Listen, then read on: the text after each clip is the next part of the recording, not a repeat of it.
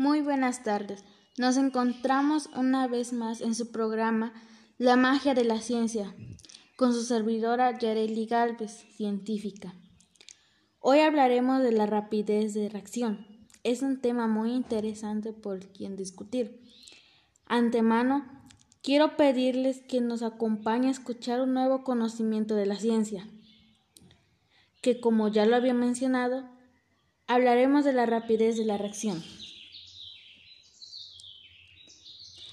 La velocidad de reacción se define como la cantidad de sustancia que se transforma en una determinada reacción por unidad de volumen y tiempo. Un ejemplo es la oxidación del hierro bajo condiciones atmosféricas.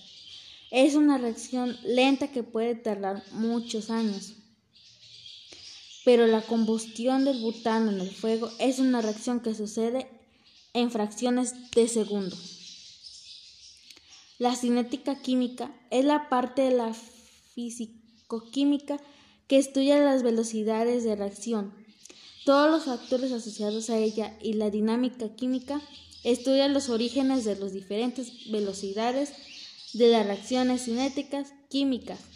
Se aplica en muchas disciplinas, tales como la ingeniería química e ingeniería ambiental.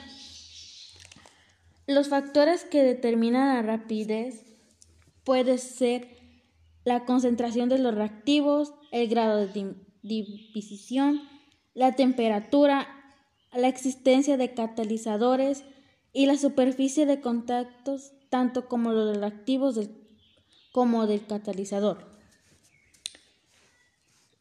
La importancia que tiene el estado de agregación de los reactivos a una reacción química son moléculas reactantes que choquen entre sí, ya que es la única mantener que pueden cambiar átomos para dar los productos. Tal así que la temperatura es uno de los factores más fundamentales, pues al aumentar la temperatura también hace la velocidad a la que se mueven las partículas. Por lo tanto, aumenta el número de colisiones y la violencia de estas. ¿Qué es un catalizador? Hemos mencionado el catalizador, pero ¿qué son? Son sustancias que aumentan o disminuyen la rapidez de una reacción sin transformarse. La función de un catalizador es que aumenta la velocidad de la reacción química a reducir la energía del estado de transición y así disminuir la energía de la activación o el cambio del mecanismo de la reacción.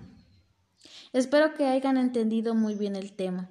Hemos dado un pequeño paso sobre lo que es la rapidez de la reacción, cuáles son sus factores y qué, y qué es lo que es. Espero que les haya gustado.